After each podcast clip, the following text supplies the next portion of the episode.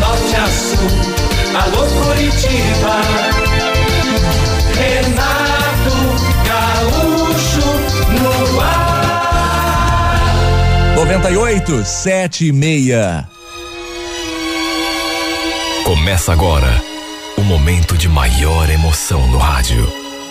98 FM apresenta A Música da Minha Vida com Renato Gaúcho. Quando eu estou aqui, eu vivo esse momento lindo. Mais uma coincidência tremenda. Em meio a tanta gente que mora aqui em Curitiba, É eu tive de conhecer e me encantar justamente por uma menina que tinha morado exatamente na cidadezinha do interior de onde eu tinha vindo. Foi realmente coincidência demais, ou então sei lá, coisa do destino.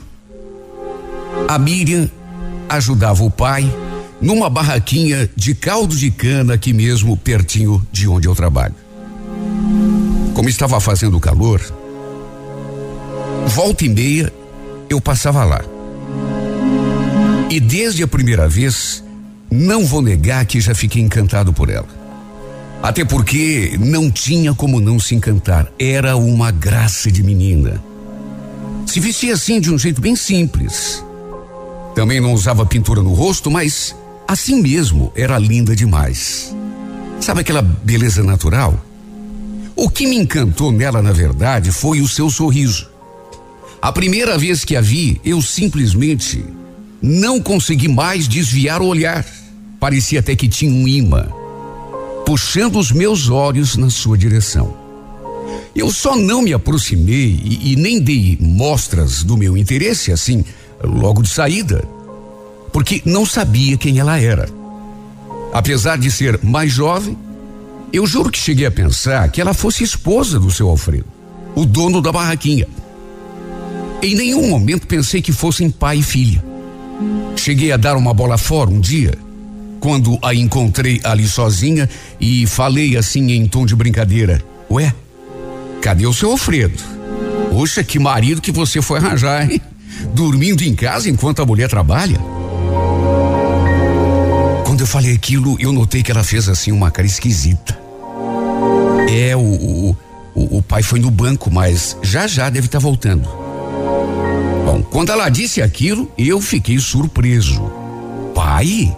Ué, o, o seu Alfredo é, é- é teu pai? É, meu pai, por quê? Olha, eu senti uma coisa tão gostosa quando ela falou aquilo.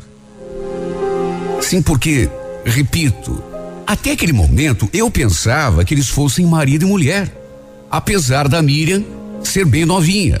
Até porque hoje em dia a gente vê cada coisa que não duvida de mais nada. Eu sempre via os dois ali trabalhando, sozinhos, de modo que pensei que fossem casados. Nunca tinha me passado pela cabeça que fossem pai e filha. Olha, fiquei feliz demais com aquela descoberta. Tanto que já naquele dia mesmo, descobri que também éramos da mesma cidade, porque comecei a conversar e não parei mais. Como eu já disse, foi muita coincidência. Enquanto tomava o caldo de cana, eu não parei de puxar assunto. Fiz uma pergunta atrás da outra, até que fiz a pergunta que eu estava interessado em fazer desde o primeiro instante. Pelo menos depois que descobri que o seu Alfredo era pai e não marido dela. Ou seja, se ela tinha namorado. E quando ela respondeu que não, eu fiquei ainda mais animado. Fazia apenas um ano que eles estavam morando aqui, enquanto eu já tinha vindo para cá há mais de dez. Depois da nossa primeira conversa, assim mais longa, a gente foi se aproximando. Sempre que eu ia à barraquinha, e isso acontecia praticamente todos os dias, eu ficava ali conversando com ela. E olha, a cada dia que passava, eu me encantava ainda mais com a sua beleza, com a sua simplicidade e principalmente com aquele sorriso. Aliás, depois que soube que ela era filha e não esposa do seu Alfredo, eu comecei a jogar até um charme. Eu notava que o seu Alfredo olhava de um jeito esquisito para mim de vez em quando. Como que, sei lá, não gostando de me ver ali conversando tanto com a filha. Só que ele apenas olhava, nunca falava nada. Até que um dia, assim que eu estava indo embora, ele me chamou. Valdemar, peraí. Sim, seu Alfredo. Ele foi direto ao ponto. Escuta, Valdemar, eu eu tenho notado que você anda de olho comprido aí pra cima da minha filha. Tô errado? Olha, eu acho que fiquei branco naquela hora. Já antevendo a bronca que ele ia me dar. O que, que, é isso, seu Alfredo? O senhor me conhece, eu sou um cara de respeito. Para minha surpresa, no entanto, em vez de me dar uma dura, que era o que eu estava esperando, até porque, quando ele me chamou, ele fez uma cara tão séria. Só que, surpreendentemente, ele olhou assim para mim e sorriu. Calma, Valdemar. Precisa ficar assustado. Só queria que você soubesse que, enfim, se você tá realmente interessado na mira, eu faço o maior gosto, viu? Olha, quando ele falou aquilo, eu fui do inferno ao paraíso, assim, numa questão de segundos. Meu Deus, eu que estava até prendendo o ar de tão tenso, tão nervoso que fiquei, cheguei a dar um suspiro aliviado. É, como assim, seu Alfredo? O, o, o senhor está querendo dizer que. Ele deu uma gargalhada, até porque percebeu que eu tinha ficado assustado. Calma, Valdemar. Já falei que não precisa se preocupar, rapaz. Se você quiser namorar a Miriam, tem a minha permissão. Só que, ó, tem que ser tudo no maior respeito, hein? A Miriam é menina do interior, você sabe, né? É, tem uma educação do interior, então é. sem abuso. Depois ele chegou a dizer que pelo fato de termos vindo é, da mesma cidade, eu devia ser um rapaz de bem. Depois falou que dava para ver que eu era trabalhador, um cara de boa família, enfim. Ao contrário do que eu imaginava, ele estava aprovando, e não apenas aprovando, mas dando força é, à minha intenção é, de namorar a filha dele. Pelo menos foi o que eu entendi. Olha, eu não soube nem dizer o que eu estava sentindo, porque, repito, eu fiquei tão aliviado e tão feliz ao mesmo tempo, porque nessas alturas eu já estava encantado por ela. Tudo que eu mais queria era exatamente isso: namorar a Miriam. Olha, fiquei feliz demais por tudo que ele me falou. Mas e ela? Porque uma coisa é o pai dar permissão, mas e ela? Até aquele momento, a gente se paquerava, assim, uma paquerinha discreta, conversava muito. Eu notava que ela ficava feliz quando eu chegava, que gostava da minha companhia, mas daí a, a ter certeza de que ela também estava gostando de mim ia uma distância muito grande. De modo que, mesmo com a permissão do seu Alfredo, eu fiquei feliz, mas não cheguei a ficar eufórico. Será que ela pensava a mesma coisa? Será que também ela queria alguma coisa comigo? Uma coisa era o seu Alfredo querer, outra era o que ela queria. Só que para minha felicidade, quando a gente entrou no assunto, eu percebi que ela também me queria. Para resumir, depois de uma breve conversa, começamos a namorar já naquela primeira semana. Olha, eu nem acreditei quando a gente se beijou pela primeira vez. Parecia até um sonho. Eu me senti como se estivesse caminhando sobre nuvens, como se estivesse no próprio paraíso. Depois, ela ainda me contou que eu tinha sido o seu segundo namorado. Na verdade, o primeiro porque o anterior nem namorado tinha sido, trocaram só um beijinho na boca.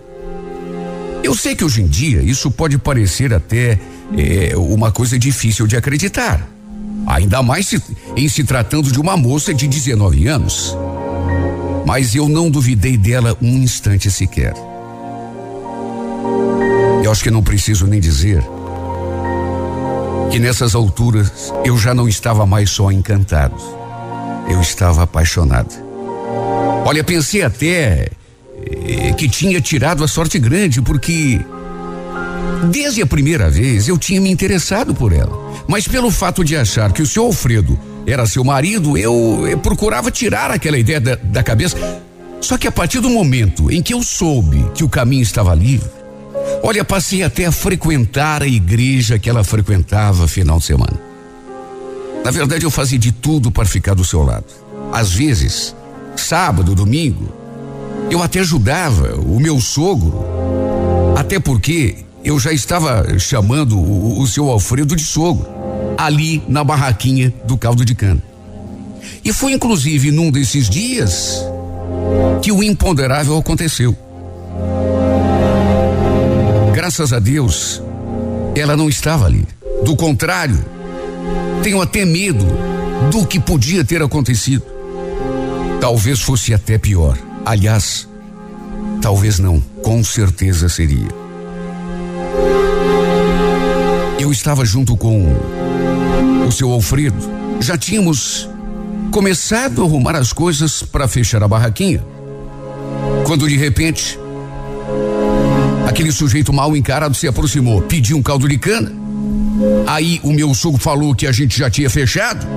E foi então que o desgraçado sacou de um revólver da cintura e apontou para ele.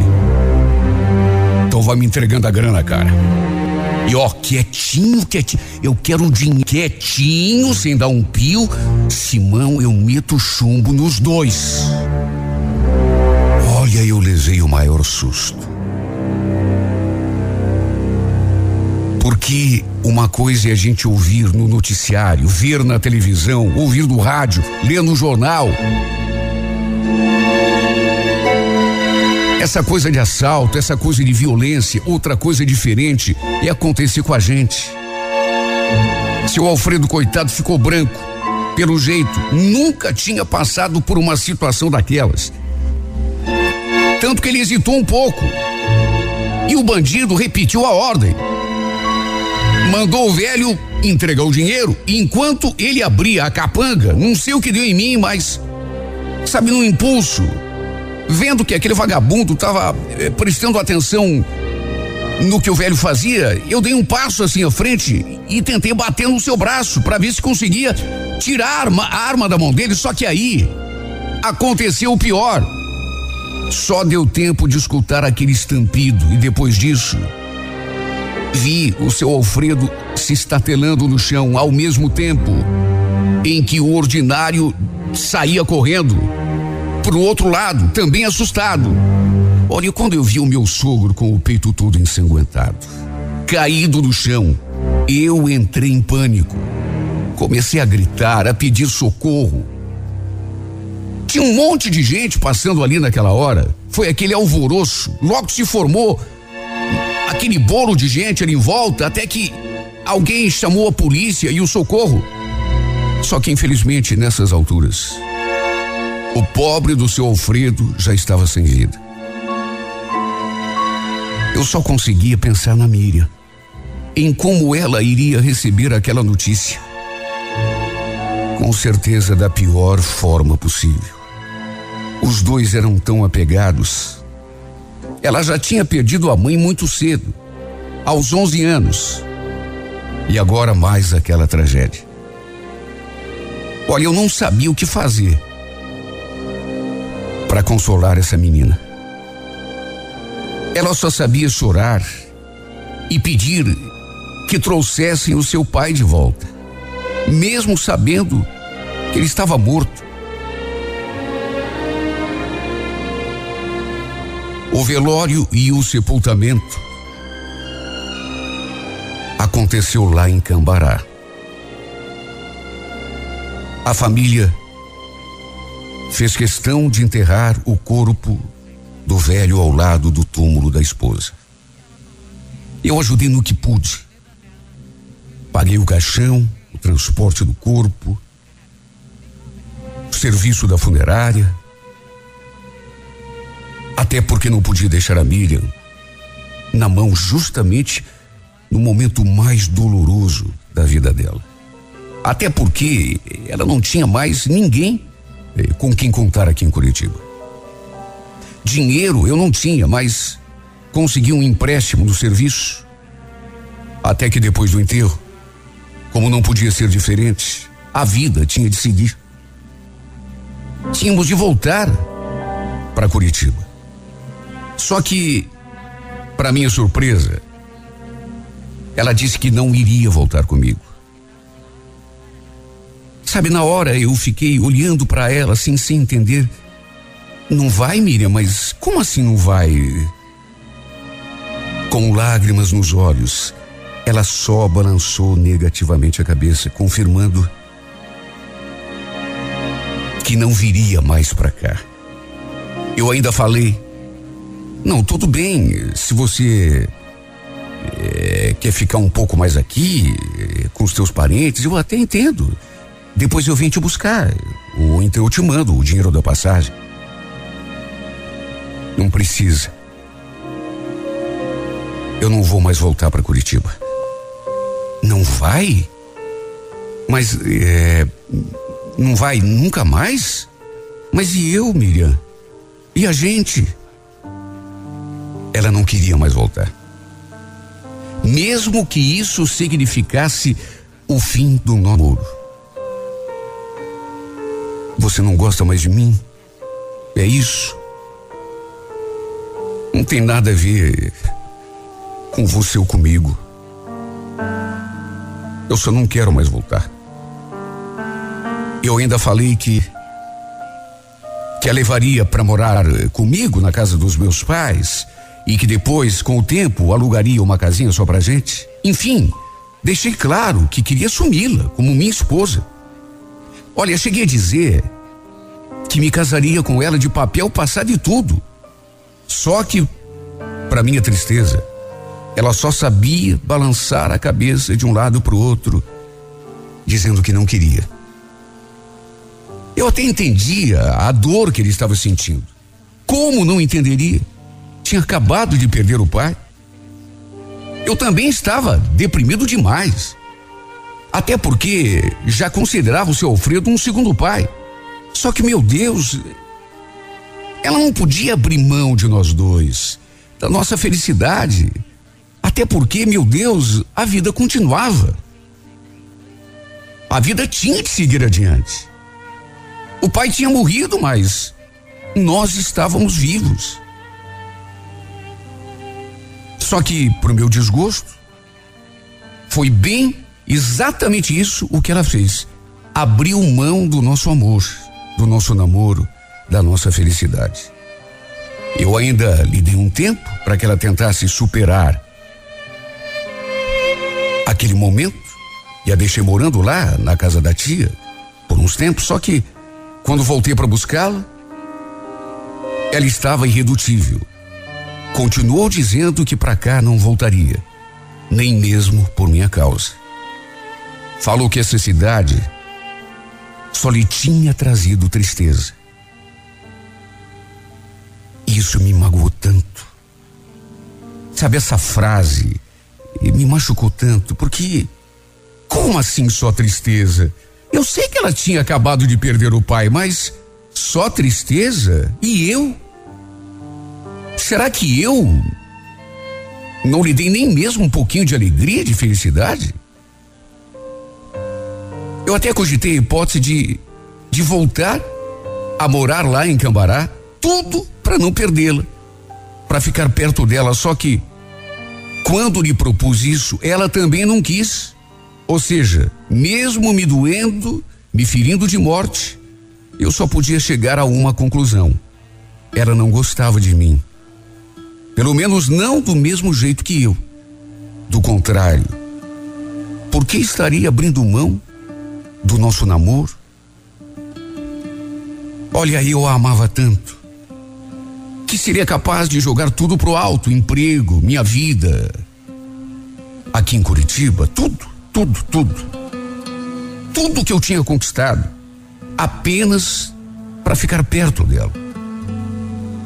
Só que ela não quis.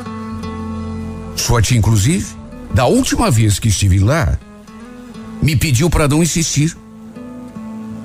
Que tratasse da minha vida porque, conhecendo a Miriam do jeito que ela conhecia, ela não voltaria atrás. Sabe o que eu cheguei a pensar? Que ela me culpava pela morte do pai. A gente nunca chegou a falar assim claramente sobre isso, mas até nisso eu pensei. Ou então, sei lá. Quem sabe ela tem encontrado um, um novo amor naquela maldita cidade. Quer dizer, isso se já não tivesse deixado alguém para trás quando veio embora com o pai. Ela sempre disse que não, que eu tinha sido o seu segundo namorado. Na verdade, o primeiro, porque aquele antes de mim eh, foi só um beijinho e mais nada. Olha, já pensei em tanta coisa, só que não cheguei a nenhuma conclusão. Meu Deus, será que um dia eu vou conseguir me curar desse amor? É a pergunta que eu tenho me feito. Eu acho até que não. Pois já se passou tanto tempo e eu. E eu continuo pensando nela do mesmo jeito, com a mesma intensidade, como se tivéssemos trocado o nosso primeiro beijo ontem. Eu amo essa menina mais do que tudo. Tanto que respeitei a sua vontade e parei de ir atrás dela para tentar convencê-la a voltar comigo. Só que não sei mais o que fazer da minha vida. Porque amo essa mulher mais do que tudo. Sinto tanto a sua falta que chega a doer o peito. Às vezes parece que vai me faltar o ar. Sem ela, na verdade, eu me sinto morto-vivo. Me sinto sem forças para continuar. Sem ela, que Deus me perdoe, mas eu prefiro até morrer. Porque viver sem essa mulher é como é como se fosse a própria morte para mim. É como viver sem poder respirar. Que será que tudo aconteceu assim?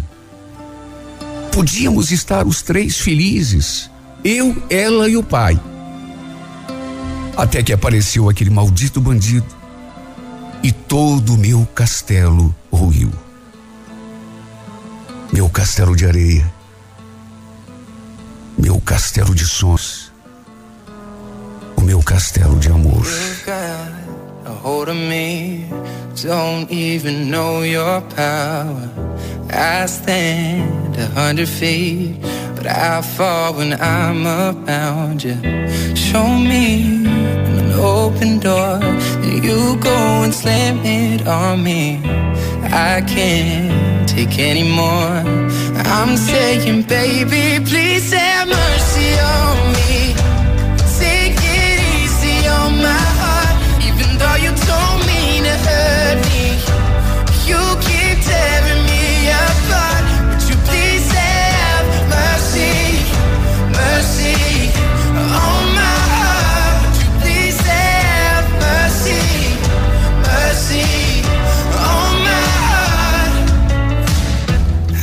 Drive through the night just to be near you, baby. Heart open, testify. Tell me that I'm not crazy. I'm not asking for a lot, just that you're honest with me. And my pride is all I got. I'm saying, baby, please have mercy on me.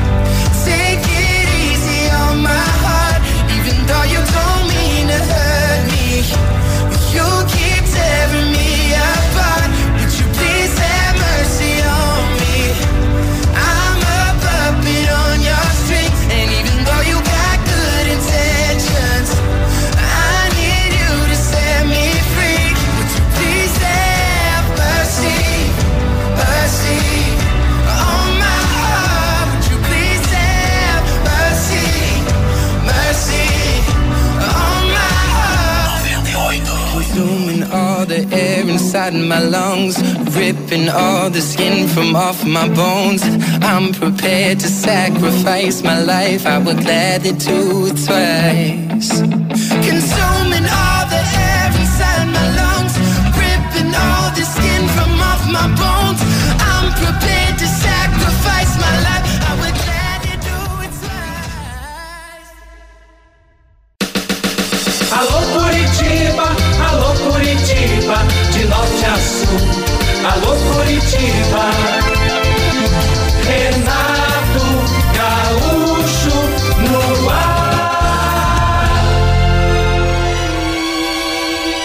Começa agora o momento de maior emoção no rádio. 98 FM apresenta A Música da Minha Vida com Renato Gaúcho. Quando eu estou aqui, eu vivo esse momento. Eu ainda estava no trabalho naquela sexta-feira quando ela ligou dizendo que era aniversário de uma amiga do trabalho e perguntando se podia sair com o pessoal do escritório para comemorar. Queria saber se eu deixava, se não ia ficar bravo, se ela fosse.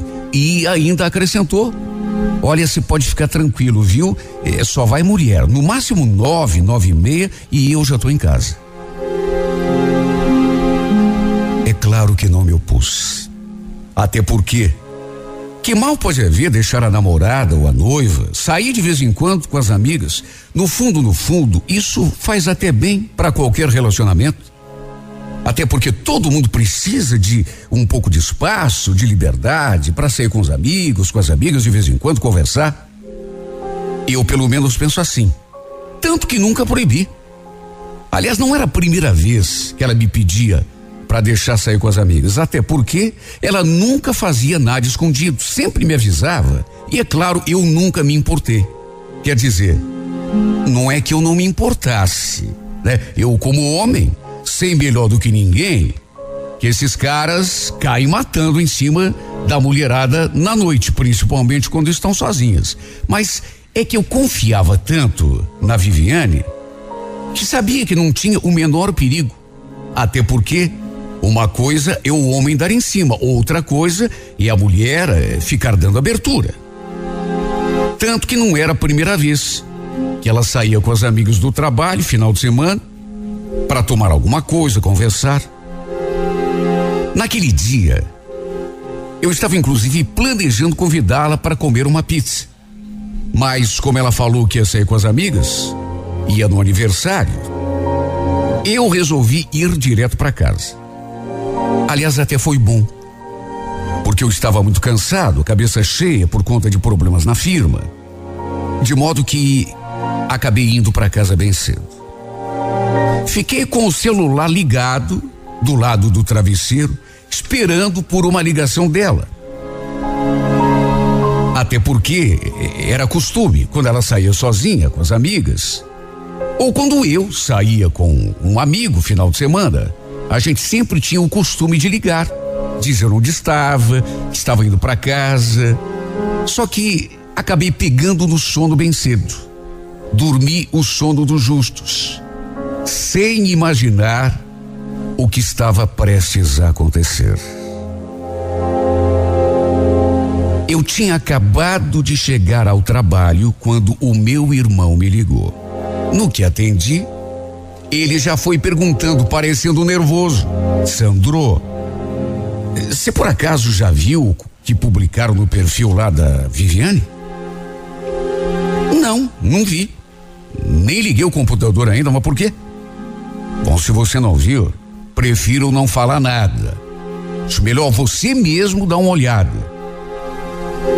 Ele falou aquilo e desligou o telefone, me deixando intrigado, intrigado, desconfiado demais.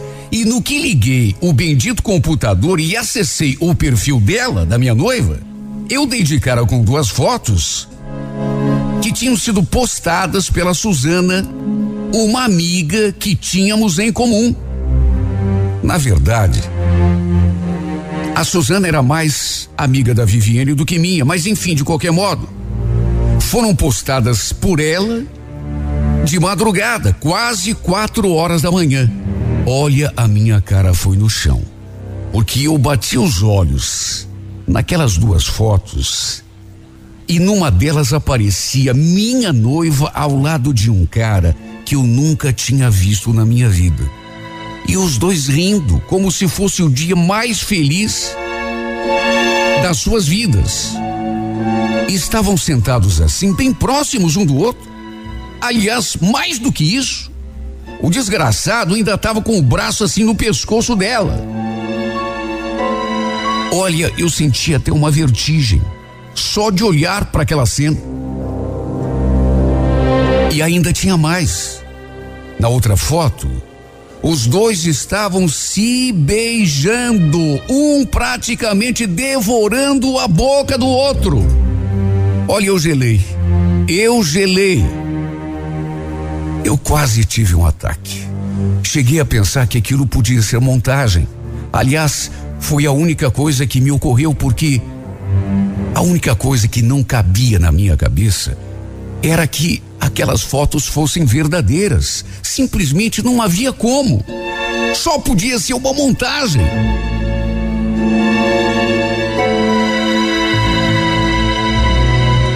O cenário, no entanto, que aparecia ali era de um bar.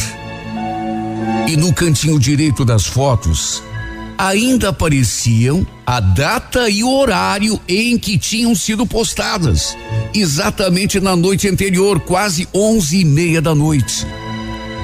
Eu fiquei olhando para aquilo, meio que em estado de choque. Olha, a ficha demorou a cair. Eu fiquei tão desorientado. Eu fiquei tão atarantado. Meu Deus, o que podia ser aquilo? A minha noiva beijando outro cara. Devia ter algum engano. Ou então era montagem. Só que vamos convir. Não era montagem coisa nenhuma. Eram fotos reais. Eu lembrava até de ter visto a Viviane quando a deixei de manhã no serviço usando exatamente aquelas roupas com as quais ela agora aparecia ali, naquelas fotos no computador. Além de ter postado as imagens, a Suzana ainda escreveu: Tô de cara, Viviane. Jamais pensei que você fosse capaz de uma sacanagem dessas. Ninguém tinha comentado nada ainda. Nem curtido, nem compartilhado. Nem mesmo a Viviane tinha escrito uma linha sequer, para pelo menos tentar se defender. E ainda tinha aquele detalhe. A Suzana também postou as fotos no meu perfil, ou seja, ela queria que eu visse. Que eu soubesse que a Viviane tinha me traído. Olha, eu passei a manhã toda ligando pro celular da minha noiva, só que ela não atendeu. Na primeira vez chamou, chamou até cair. Depois, acho até que ela desligou o aparelho para não falar comigo. Até porque, naturalmente, já devia estar imaginando que eu tinha visto as fotos e ia naturalmente cobrar uma explicação. Liguei também para Suzana e nada. Aliás, mantém até mensagem do seu perfil e a mesma coisa, nenhum sinal. As duas fugiram de mim como o diabo foge da cruz. Por incrível que pareça, não consegui encontrar um rastro da Viviane aquele dia. Ela simplesmente tinha evaporado. Claro. Devia estar morrendo de medo. Olha, nem na sua casa nem a sua mãe sabia do paradeiro dela.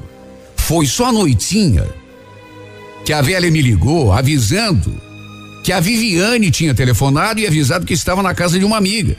Queria passar o final de semana todo por lá.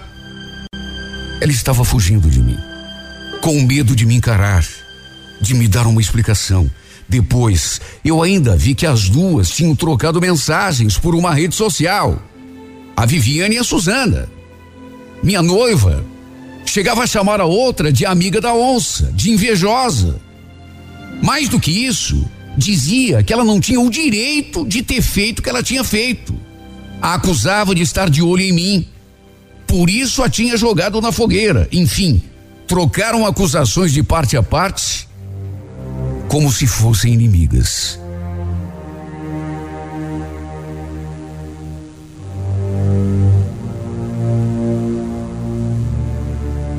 Eu ainda não tinha me recuperado do golpe. No domingo à tarde, eu consegui pelo menos falar com a Suzana. Pelo menos com ela. Ela então se justificou, dizendo que só tinha feito aquilo porque achava uma sacanagem a Viviane me trair daquele jeito. E segundo me contou, não era a primeira vez que a minha noiva fazia aquilo. E com caras diferentes ainda por cima. Me contou também que até o garçom se aproximou da mesa onde eles estavam para pedir que eles dessem uma maneirada, porque o modo como estavam se beijando e se abraçando, se agarrando, era escandaloso demais. Nas suas palavras, parecia até que estavam transando ali na mesa, de tanto que estavam se esfregando. E para terminar, me contou também que os dois foram embora juntos do bar, ou seja, deveriam ter passado a noite toda juntos. Minha noiva e aquele homem que eu não conhecia.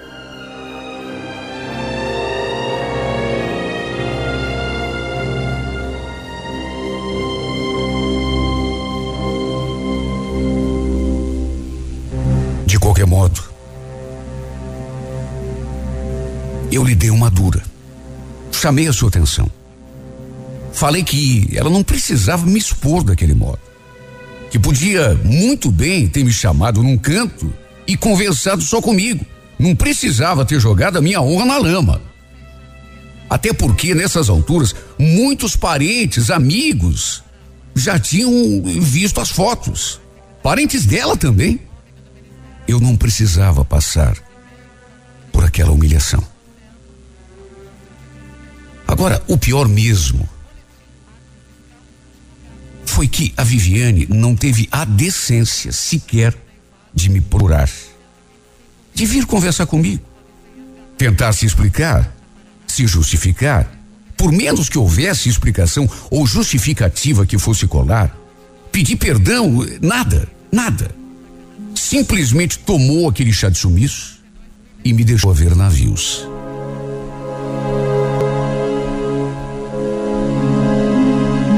Olha, se fôssemos simplesmente namorados, se fizesse pouco tempo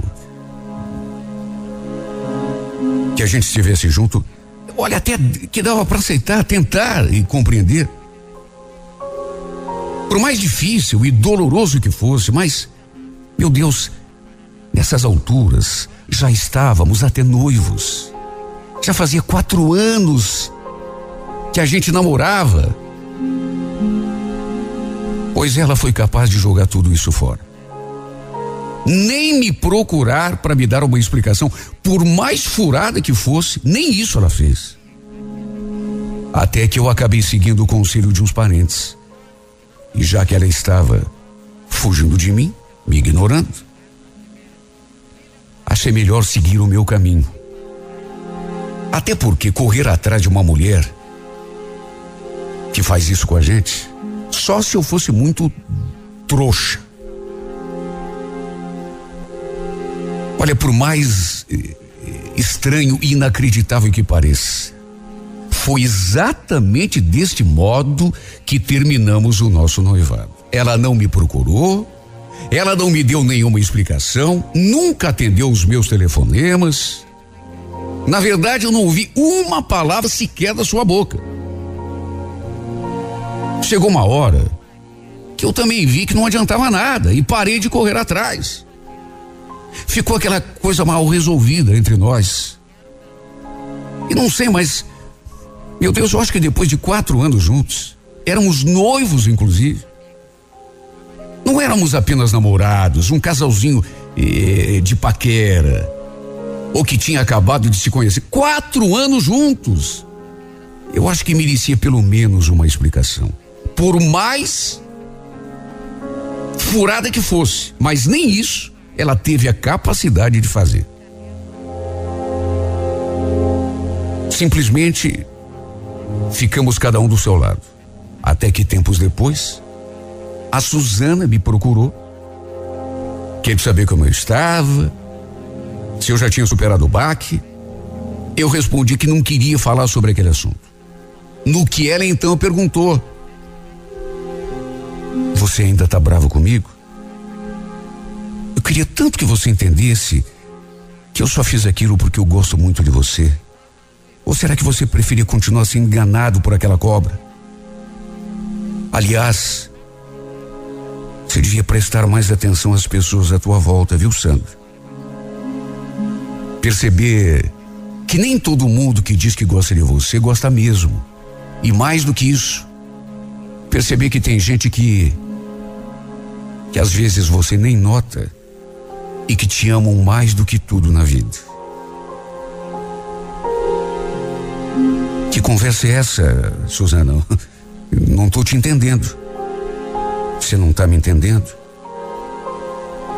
Você não está me entendendo exatamente por isso que eu falei. Você não presta atenção. Olha, eu sinceramente não esperava. Mas a certa altura da conversa, ela acabou confessando que me amava. Que tinha sido em nome desse amor que ela tinha tido a ideia de entregar a traição da minha ex-noiva. Não foi por amizade. Não foi por achar que eu que eu não merecia ser enganado. Foi pura e simplesmente por amor. Pelo menos foi o que ela falou. Olha, essa revelação me pegou de surpresa, mas de um jeito que, sinceramente, eu fiquei sem palavras. Com franqueza, eu não esperava. Pelo menos estava agora muito claro o motivo daquela atitude dela. Não era só para eu não continuar sendo enganado, não era nem por amizade, era porque, pelo menos foram as palavras dela, ela era apaixonada por mim. Aliás, ela confessou que me amava e que sofria em silêncio já há muito tempo. Para resumir, depois de alguns meses, de algumas conversas, mesmo ainda sofrendo por conta de tudo o que tinha acontecido, acabamos começando um romance, uma espécie de namoro, e confesso, mais por insistência dela do que propriamente por vontade própria. Na verdade, nem era exatamente um namoro. Não era nada sério, pelo menos não para mim. A gente apenas saía de vez em quando final de semana, principalmente, até porque eu estava sozinho e mais do que sozinho, ainda tão abalado por conta daquela decepção, daquela desilusão. De maneira que, sabe, de repente ela sempre ali do meu lado, oferecendo ombro, oferecendo carinho. Ela era sempre tão carinhosa comigo. Sabe aquilo que você sonha é, é, é, da pessoa que você ama? Ela não era a pessoa que eu amava, mas agia como eu queria que a pessoa que eu amava agisse. Me mandava mensagens de boa noite, de bom dia, boa tarde, o tempo todo. Olha, se fosse numa outra situação, quem sabe esse nosso romance pudesse até ter um segmento, pudesse até vingar. O problema é que não é fácil superar aquilo tudo que eu vivi. Meu Deus, foram quatro anos juntos, eu e a Viviane. Não é da noite para o dia que a gente esquece. Não é da noite para o dia que a gente tira uma pessoa do pensamento por mais injusta e ingrata que essa pessoa tenha sido.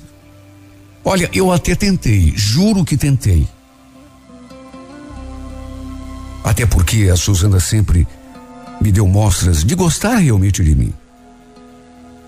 O tempo todo, sabe, me agradando, me acarinhando, me consolando. O problema é que a gente não manda no coração.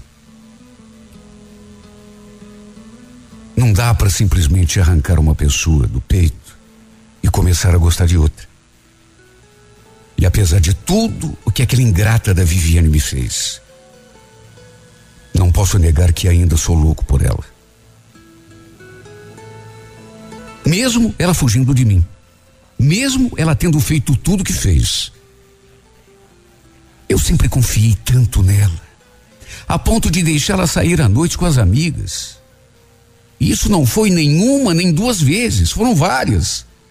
Nunca fui aquele namorado chato que pega no pé, aquele noivo controlador, pelo contrário, sempre lhe dei todo espaço para viver a vida dela, para ter as suas amigas. Só que ela não soube aproveitar a liberdade que eu lhe dei. Ela confundiu liberdade com traição. Fazer o quê? A minha parte eu fiz. Confiei nela cegamente, só que ela não soube retribuir. É uma pena. É uma pena. Porque foi tanto amor. Tenho certeza de que ela nunca mais vai encontrar outro homem que a ame tanto quanto eu a amei. Nem confiar nela do jeito que eu confiei. Só que amor é coisa que só acontece se as duas pessoas querem se as duas pessoas contribuem. Porque só de um lado não funciona. De qualquer modo, tenho certeza de que um dia ela ainda vai se arrepender. Porque a vida ensina, mesmo que a duras penas. Um dia eu tenho certeza ela vai se arrepender. Vai olhar para trás e perceber que jogou fora um amor. Um grande amor. Um amor de um homem que sempre esteve a seus pés. Um amor de um jeito que, repito, tenho certeza de que ela nunca mais vai encontrar. A única coisa que eu não sei é se isso vai me servir de consolo. Porque, mesmo que ela um dia se dê conta da burrada que fez, do amor sincero que jogou fora. O que eu me pergunto dia e noite, meu Deus, é se eu vou esquecer essa mulher.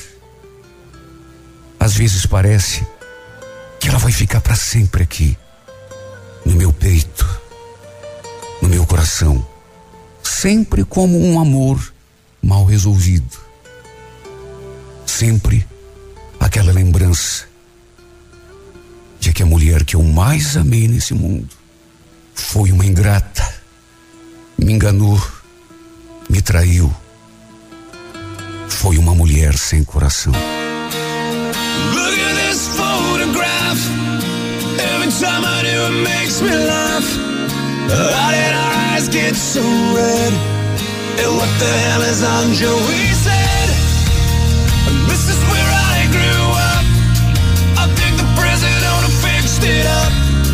I never knew we ever went without. The second floor is hot for sneaking out. This is where I went to school. Most of the time had better things to do. Criminal record says I've broken twice. I must have done it half a dozen times. I wonder if it's too late. Should I go back and try to graduate? Last better now than it was back then. If I was them, I wouldn't let me